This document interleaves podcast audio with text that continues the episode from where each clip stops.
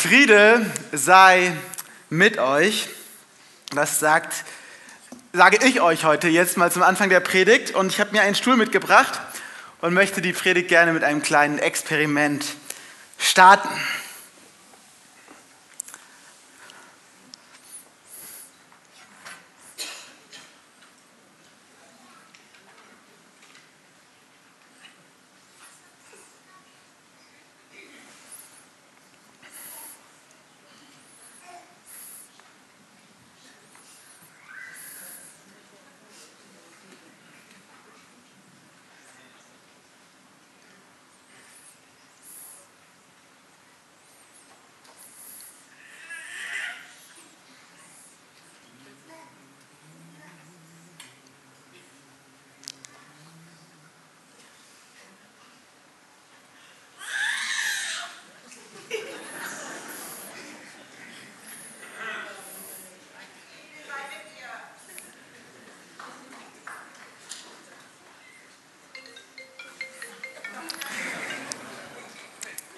Plätzchen, Glühwein, Lichter, Kerzen, Vorbereitung auf Weihnachtszeit, auf Weihnachten. Eigentlich sollte die Weihnachtszeit eine friedvolle Zeit sein, eine andächtige Zeit sein. Doch was ging eigentlich so in deinem Kopf vor, als du hier mich eine Minute, Minute beim Rumsitzen beobachten musstest? Fängst du an zu summen vor Unruhe oder Freude? Denkst du, ah, hätte ich doch vorher noch mal auf Toilette gehen sollen? Fängst du an zu schreien, weil es echt langweilig ist? Oder dazwischen zu rufen? Bist du genervt, weil du denkst, ey komm, ich zahle die Pastoren doch nicht fürs Rumsitzen und Schweigen? Oder bist du vielleicht besorgt, weil du denkst, ah nein, ich habe noch nicht alle Weihnachtsgeschenke besorgt. Wie kriege ich das noch hin? Ja, Weihnachtszeit eine Zeit, wo wir eigentlich ja, zur Ruhe kommen sollten, inneren Frieden finden sollten, ist oft eine Zeit der Unruhe und der Sorgen, der Unzufriedenheit, vielleicht mit deiner Firma viel Stress oder das Weihnachtsgeschäft läuft nicht so gut wie gedacht, in deiner Familie Befürchtest du den Streit an Weihnachten oder dass die Kinder sich über den Braten beschweren, weil er ihnen nicht schmeckt und da Erbsen dabei sind oder was auch immer? Oder du schaffst es nicht, die Wohnung in Ordnung zu bekommen, bis die Schwiegermutter kommt und du hast schon ihren bösen Blick im Kopf, den sie auf deine Wohnung richten wird. Was auch immer für Sorgen in deinem Kopf sind. Vielleicht befürchtest du die Einsamkeit, der du dich an Weihnachten mit der du dich an Weihnachten konfrontiert fühlst. Ich weiß es nicht, was dich besorgt, aber mir geht es manchmal so, auch in der Weihnachtszeit, dass ich mir denke, lass mich doch in Frieden. Ja, ich will mich jetzt auf meinen Sessel setzen, Sessel war es nicht, aber immerhin Premiumstuhl mit Rückenpolster und ja, hier kann ich entspannen und mal gar nichts tun. Aber geht das überhaupt? Wenn ich mich dann hinsetze, kann ich dann überhaupt entspannen oder wandert die Aktivität nur von meinem Körper in meinen Kopf und der Unfriede geht im Kopf weiter? Ich bin überzeugt, Gott wünscht sich Frieden. Gott wünscht sich Frieden für unser Land, aber auch für unser Herz, für unseren Kopf. Und wir haben uns in den letzten Wochen mit den Worten von Jesaja auseinandergesetzt. Wir haben Gott zu uns sprechen lassen durch die Worte, die er durch Jesaja, das Volk Israel, genauer gesagt an das Königreich Juda gerichtet hat. Und ich möchte auch heute diese Worte mit euch gemeinsam lesen und fragen, was hat Gott uns heute dadurch zu sagen? Gott spricht durch Jesaja in eine Zeit, die von Sorge und Angst gekennzeichnet ist vor dem Krieg. Ja, das Königreich Assyrien hatte sich erhoben östlich von Israel, im heutigen Irak, und hatte an Macht gewonnen. Ein Volk nach dem anderen, eine Stadt nach der anderen wurde erobert und platt gemacht. Und Krieg ist immer schrecklich, aber in der damaligen Zeit waren die Assyrer für eine besonders grausame Kriegsführung bekannt. Und dann kommt auch noch Jesaja in Kapitel 8 prophezeit er, dass ja die Armeen Assyriens, dass sie kommen werden wie ein Fluss, der über seine Ufer tritt. Ja, hier könnt ihr es hier lesen. So wie der Euphrat bei Hochwasser zu einem reißenden Strom anschwillt und über die Ufer tritt, so wird sich dieses Heer auf Juda zuwälzen und das Land überfluten. Das Wasser wird dem Volk bis zum Hals stehen. Das Wasser wird dem Volk bis zum Hals stehen. Das ist eine Prophetie, die Jesaja spricht. Und sie ist erstmal nicht ermutigend. Sie ist nicht auferbauend, sie ist nicht tröstend. Sie ist einfach erstmal eine Konfrontation. Und ich weiß nicht, was im Herzen der Menschen damals los war, aber ich gehe davon aus, sie waren geprägt von Angst, von Sorge und von Ratlosigkeit. Die Ratlosigkeit ging so weit, dass sie sich entschieden, der König entschied sich, ich unterwerfe mich Assyrien schon mal so vorbeugend, ich bieder mich so an, vielleicht lassen sie mich dann in Ruhe. Dumm nur, dass die Länder rundherum einen anderen Entschluss gefasst hatten und sich entschieden haben, nee, wir wollen gegen Assyrien kämpfen bis zum letzten Mann. Und denen passt das gar nicht, dass Juda sich unterwerfen wollte. Und jetzt griffen sie erstmal Juda an, um die erstmal aus dem Weg zu räumen. Und so war es eine Situation, die wirklich, wirklich schwierig war. Doch in diese Situation spricht Gott hinein durch Jesaja. In diese Situation, wo er erst noch die Dramatik eigentlich gesteigert hat durch seine Prophetie, spricht er dann ermutigend und hoffnunggebend hinein. Und ich bin überzeugt, wenn diese Prophetie Menschen helfen konnte, Menschen Frieden geben konnte, die in so einer Not waren wie die Menschen damals, wie viel mehr kann diese Prophetie was in meinem Herzen und in meinem Leben bewegen. Denn ich kenne diese akute Not gar nicht. Die ältesten Geschwister von uns kennen sie noch aus dem Krieg, die Geschwister von uns, die ja aus Ländern des Kriegs eingereist sind, hierher gekommen sind, zu uns zum Beispiel aus Syrien, die kennen diese Gedanken, aber ich nicht. Wobei, wenn ich ganz ehrlich bin, ich bin aufgewachsen immer mit dem Gedanken, der Frieden ist selbstverständlich. Aber wenn ich so Zeit, zur Zeit in die Medien gucke und dann lese von Regierungschefs, die ihr Land über alles andere stellen, von Regierungschefs, die außenpolitische Stärke benutzen, um von innenpolitischen Problemen abzuleiten, die Abrüstungsverträge kündigen. Tatsächlich muss ich ganz ehrlich sagen, unabhängig von der Predigt, gerade so in den letzten zwei, drei Wochen, kam auf einmal so in meinem Gedanken, der, in meinem Kopf der Gedanke, vielleicht wirst du doch nicht dein Leben hier in Frieden verbringen. Vielleicht ist die Friedensperiode auch begrenzt. Ich hoffe es von Herzen nicht. Aber ich merke, die Botschaft von Jesaja ist aktuell. Sie ist aktuell, weil ich mir selbst Sorgen mache, wenn kein Krieg ist. Aber sie ist auch aktuell, weil die Lage in unserer Welt keine gute Entwicklung zurzeit zu nehmen scheint. Und so lasst uns in Jesaja Kapitel 9 reinschauen und gucken, was Jesaja zu sagen hat. Denn das Volk, das in der Dunkelheit lebt, sieht ein helles Licht. Und über den Menschen in einem vom Tode überschatteten Land strahlt ein heller Schein. Du vermehrst das Volk und schenkst ihm große Freude. Du freust dich über, äh, es freut sich über dich wie ein Volk zur Erntezeit, wie jubelnde Menschen, die Beute unter sich aufteilen. Denn wie am Tage Midians zerbricht Gott das Joch, das sein Volk drückte, und den Stock auf seinem Nacken, die Peitsche seines Treibers. Alle dröhnend marschierenden Stiefel und blutgetränkten Mäntel werden verbrannt werden und den Flammen zum Opfer fallen. Wir wollen noch gerne fünf und sechs, wenn das noch möglich ist. Genau. Denn uns wurde ein Kind geboren, uns wurde ein Sohn geschenkt. Auf seinen Schultern ruht die Herrschaft. Er heißt wunderbarer Ratgeber, starker Gott, ewiger Vater, Friedensfürst.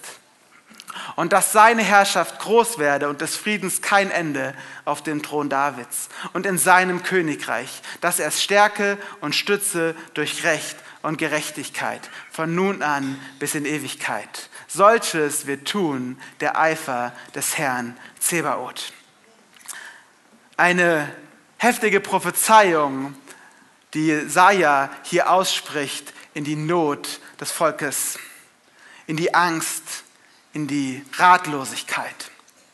Gott spricht hinein. Und wir haben schon die letzten Wochen davon gehört, wie Gott spricht davon, dass neues Licht entsteht in der Dunkelheit. Neues Licht entsteht, was Hoffnung gibt. Ja, ich finde es genial. Ich habe mich mit dem Text auseinandergesetzt und dann habe ich so festgestellt, dass direkt im, davor, im Kapitel 8, darüber geschrieben wird, dass diese Hoffnung, dass sie aufgeht in Galiläa. Galiläa, das war damals zur Zeit Jesajas und auch zur Zeit Jesu irgendwie so, keine Ahnung, das Hinterland. Also, das ist vielleicht wie, ja, es gibt einen Hammerprediger irgendwo in einem kleinen Dorf in Ostfriesland. Hm, interessant. Okay, oder im bayerischen Hinterland, im Erzgebirge, da geht was. Oder in Buxtehude, da sagen sich Fuchs und Hase gute Nacht, aber da passiert was. Hey, wir sind hier in Hamburg, was interessiert mich Buxtehude, was interessiert mich bayerisches Hinterland, Erzgebirge, Ostfriesland, das ist doch alles schon fast Ausland. Nein, Gott spricht davon, dass der, dieses Licht aufgehen wird in Galiläa und dann kommt Jesus viele Jahrhunderte später und wirkt in Galiläa. Gott hat einen Plan, zeigt mir das. Gott ist nicht überrascht von dem, was in unserer Welt geschieht. Aber jetzt kommt dieses Licht und dieses Licht, es bringt etwas mit sich. Ja, wir haben davon gehört, dass es Freude mit sich bringt. Wir haben davon gehört, dass Frieden kommt. Und heute wollen wir uns Vers 4 anschauen, wo steht, alle trönend marschierenden Stiefel und blutgetränkten Mäntel werden verbrannt werden und den Flammen zum Opfer fallen. Hat jemand von euch zu Weihnachten Mäntel oder Stiefel gekauft? Oh, Glück gehabt. Sonst müsstet ihr sie wieder verbrennen. Denn das sagt ja Jesaja hier. Die Mäntel und die Stiefel werden verbrannt. Im ersten Moment denkt man sich, okay, hä, Mäntel, Stiefel ist doch eigentlich ganz nett, so ein schöner Lederstiefel oder so ein schöner warmer Mantel kann man im Winter an Weihnachten gut gebrauchen.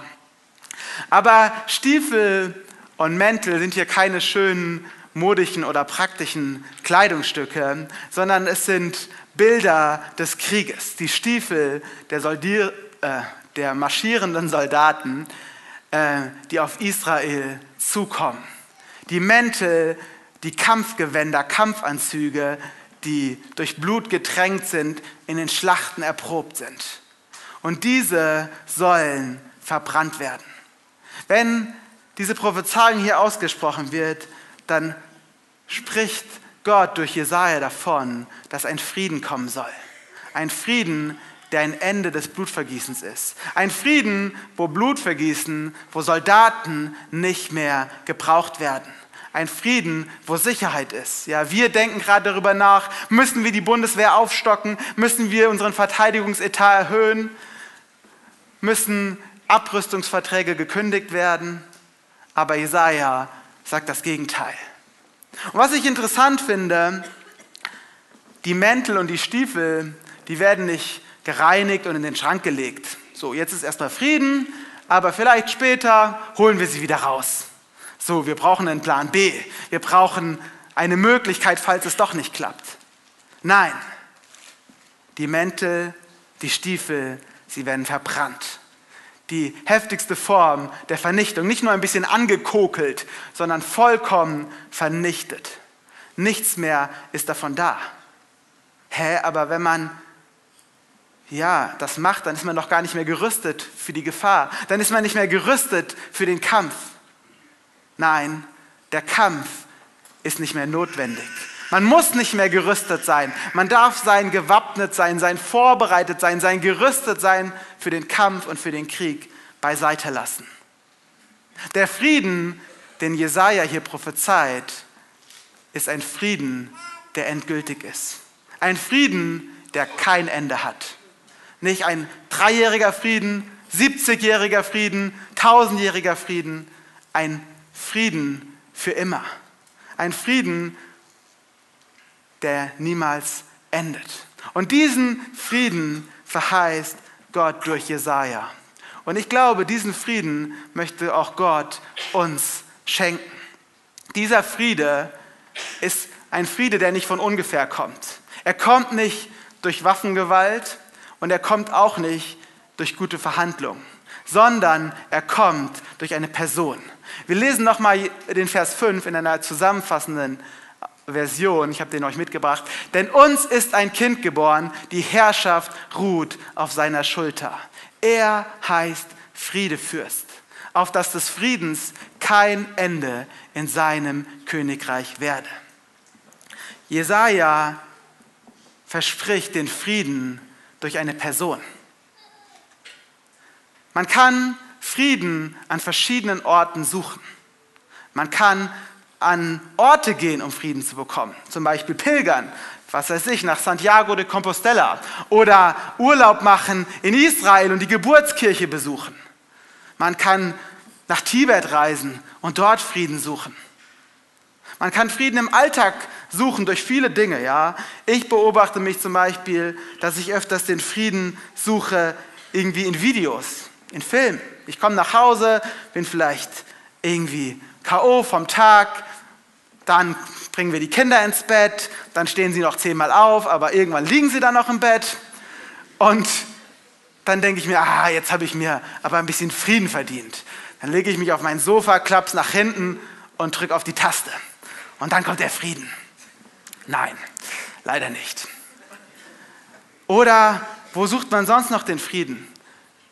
In Partnerschaft und Sex, in Sport, in Alkohol, in Büchern.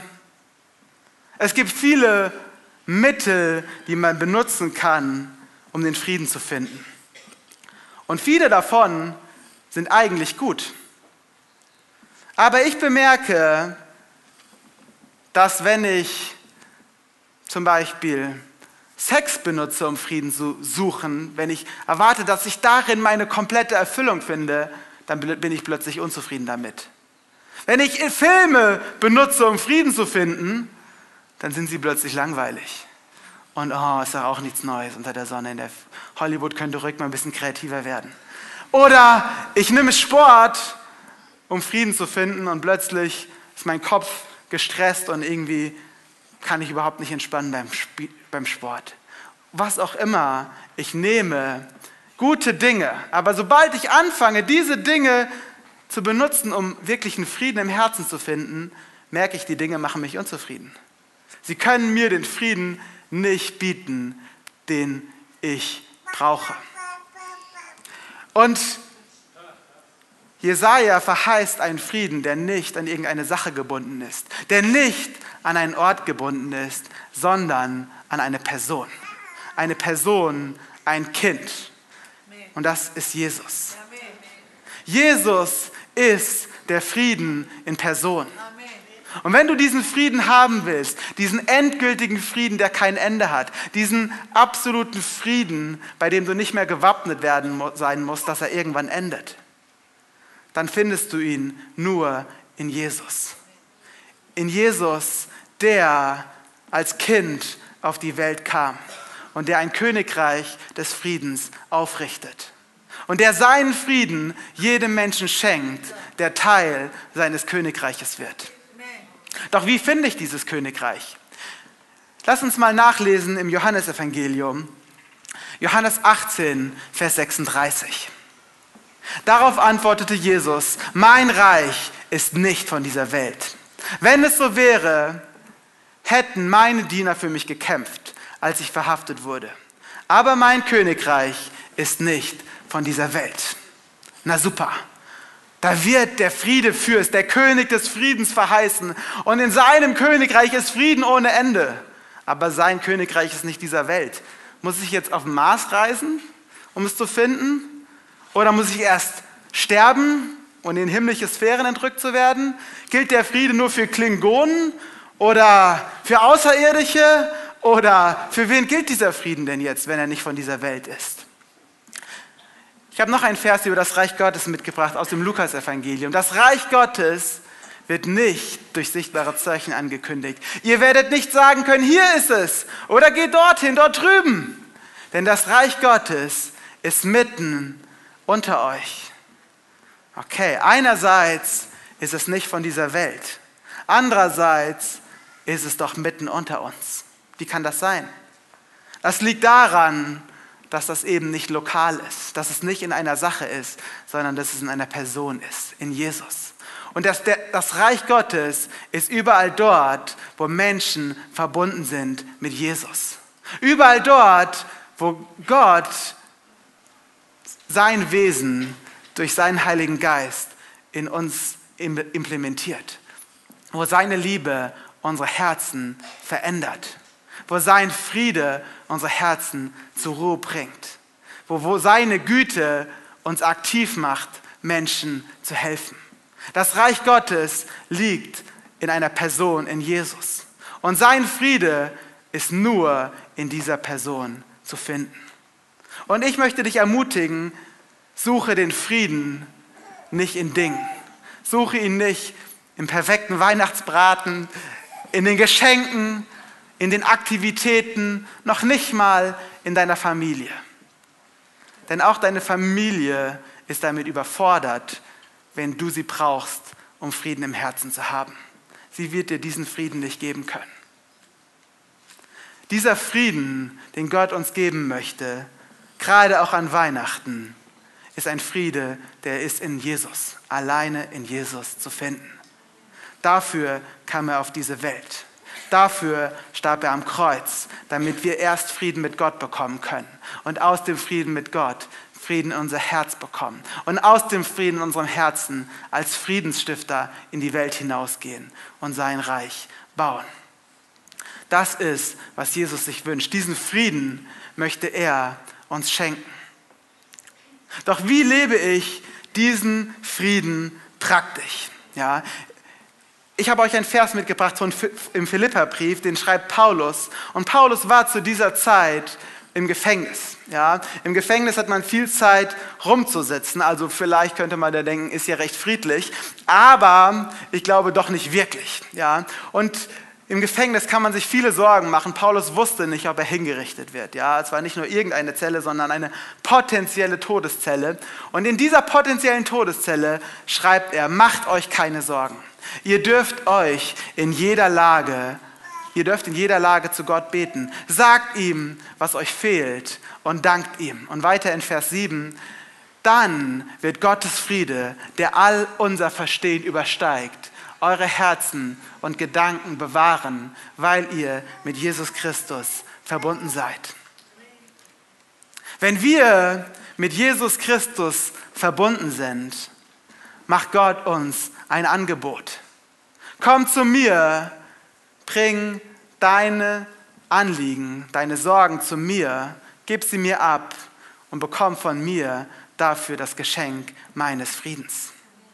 Und ich möchte euch ermutigen, das zu tun in der Weihnachtszeit. Heute, morgen, am besten jeden Tag. Ich glaube, dass das der Weg ist, Frieden zu finden, indem wir zu Jesus kommen und unsere Sorgen bei ihm abladen, aber auch unseren Dank ihm bringen und erwarten, dass er der ist, der uns wirklichen Frieden schenken kann. Ja.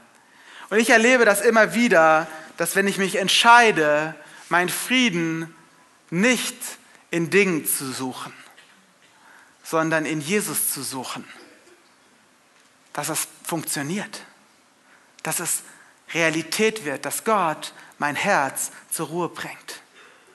Und ich glaube, er möchte auch dein Herz zur Ruhe bringen. Und ich möchte dich dazu ermutigen. Aber ich möchte dich dazu nicht nur ermutigen, sondern auch herausfordern. Lass uns mal Hebräer im Hebräerbrief schauen, Kapitel 4, Vers 10 bis 11. Dort schreibt der Hebräerbriefautor auch über einen Frieden. Hier benutzt er das Wort Ruhe, die Gott für uns vorbereitet hat. Wer zu dieser Ruhe gefunden hat, wird von aller seiner Arbeit ausruhen können. So wie Gott am siebten Schöpfungstag von seinen Werken ruhte. Das wünsche ich mir, einfach zur Ruhe zu kommen. Das wünscht sich Gott für dich, dass wenn du nicht mehr arbeitest, wenn du auf deinem Stuhl sitzt und der Prediger gar nichts macht, dass du dann nicht genervt, gestresst, gesorgt bist, sondern einfach ruhig bist, entspannt bist, weil in deinem Herzen ein Friede ist. Aber um diesen Frieden zu bekommen, schreibt er nun weiter in Vers 11, darum lasst uns alles dran setzen, zu dieser Ruhe Gottes zu gelangen. Alles dran setzen. Das bedeutet nicht, es passiert ganz automatisch, es ist ein Automatismus, sondern es ist auch eine Herausforderung, damit niemand durch Ungehorsam das Ziel verfehlt. Unsere Vorfahren sind uns darin ein warnendes Beispiel. Gott hatte für Israel das verheißene Land als ein Ort des Friedens vorbereitet. Doch durch ihren Ungehorsam ist es niemals Wirklichkeit geworden, was Gott ihnen eigentlich verheißen hatte. Diesen dauerhaften Frieden haben sie niemals gefunden, bis heute nicht, weil sie es nicht ergriffen haben, weil sie permanent Kompromisse eingegangen sind und weil sie nicht Gott gefolgt sind. Und der Hebräerbriefautor schreibt in den Kapiteln, wo dieser Vers steht, dass wir ein viel größeres Angebot des Friedens haben, als es Israel hatte. Sie hatten ein verheißenes Land, in dem sie vielleicht 60, 70, 80 Jahre leben und dann sterben. Wir haben einen Frieden in Ewigkeit verheißen. Wir haben einen Frieden verheißen mit Gott, weil Jesus für uns gestorben ist, weil wir jetzt schon in Beziehung mit Gott leben dürfen, weil der Heilige Geist in uns ist. So groß ist die Verheißung. Umso mehr sind wir herausgefordert, alles dran zu setzen, zu diesem Frieden zu gelangen. Alles dran zu setzen, den Frieden bei Gott zu suchen und nicht woanders. Alles dran zu setzen, ja. Jesus benutzt für das Reich Gottes das Gleichnis, dass ein Mann in einem Acker einen Schatz findet. Und was macht er, um diesen Schatz zu bekommen? Er verkauft alles, was er hat. Er verkauft alles, was er hat, damit er diesen Acker mit diesem Schatz kaufen kann. Und dieser Schatz ist das Reich Gottes. Dieser Schatz, für den er bereit war, alles andere zu geben. Gott möchte, dass du ein Teil seines Reiches bist, dass du dort vollkommenen, endgültigen Frieden für dein Herz, für deine Seele findest. Aber dieser Friede ist kostbar und er ist wertvoll und erfordert Prioritäten von uns. Und ich möchte euch herausfordern in dieser Weihnachtszeit, setzt diese Prioritäten. Sucht den Frieden nicht bei Dingen, sucht ihn bei Jesus, weil das ist ein Zeichen des Vertrauens. Ja, ich gehe nicht zu einem Automechaniker, wenn ich ein Herzproblem habe. Okay, ich vertraue ihm nicht. Ich vertraue ihm, dass er mein Auto in Ordnung bringt, aber ich vertraue ihm nicht, dass er mein Herz in Ordnung bringt. Wenn ich ein Herzproblem habe, dann gehe ich zu einem Arzt, zu einem Chirurg oder einem Kardiologen. Okay? Wir haben ein Friedensproblem. Zu wem wendest du dich mit deinem Friedensproblem? Vertraust du auf Dinge? Vertraust du auf Menschen? Oder vertraust du auf Jesus? Ich möchte dich herausfordern, auf Jesus zu vertrauen. Und ich bin überzeugt, er kann dir echten Frieden schenken. Und was mich auch begeistert, ist die Perspektive. Ja, der Frieden, das Reich Gottes, was jetzt in unserem Herzen beginnt, wird nicht in unserem Herz bleiben. Erstens sind wir herausgefordert, es nach außen zu tragen, durch Jesus in uns, der stärker ist als jede Herausforderung, die uns begegnen kann. Und zweitens haben wir die Verheißung einer Ewigkeit, wenn auch wir mit Gott in Ewigkeit verbunden sind. Wenn wir in einer neuen Welt leben, wo dieser Friede absolut ist. Jetzt leben wir in einer Welt, wo wir den Frieden im Herzen tragen, aber wir schauen uns um und wir sehen eine Welt, die diesen Frieden nicht hat. Und das bringt Herausforderungen auch in unser Leben, denn wir sind mit dieser Welt verflochten. Und das ist auch normal und gut so. Aber wir dürfen in diesen Herausforderungen unser Vertrauen auf Jesus setzen, den Frieden bei Jesus suchen und den Frieden von ihm bekommen. Und aber wissen, dass eine Zeit kommt, im Vergleich dazu ist die Zeit hier auf dieser Welt nur ein Wimpernschlag, nur ein Schnipsen, wo wir hundertprozentigen Frieden haben werden. Und ich möchte dich ermutigen, setze alles daran, diesen Frieden zu finden. Jesus ist der Einzige, der ihn dir geben kann. Jesus, ich danke dir, dass du auf diese Welt gekommen bist und dass du ja all denjenigen, die zu dir gehören, die dich zu ihrem Friedefürst machen, deinen Frieden versprichst. Einen endgültigen Frieden, der niemals aufhört. Einen absoluten Frieden. Ein Frieden, der unabhängig ist von Umständen. Der selbst dann trägt, wenn äußerlich um uns herum die Welt ins Wanken zu geraten scheint. Ein Frieden, der uns da durchträgt, hinein in eine Ewigkeit mit dir. Ich bitte dich, Herr, dass wir in dieser Weihnachtszeit immer wieder die Priorität setzen, diesen Frieden bei dir zu suchen. Uns nicht von all dem anderen Geräuschen, all den anderen Aktivitäten um uns herum um diesen Frieden bringen lassen. Nicht von Sorgen, nicht von Ängsten, nicht von Einsamkeit, nicht von Streit. Dein Frieden ist stärker. Danke dafür. Amen.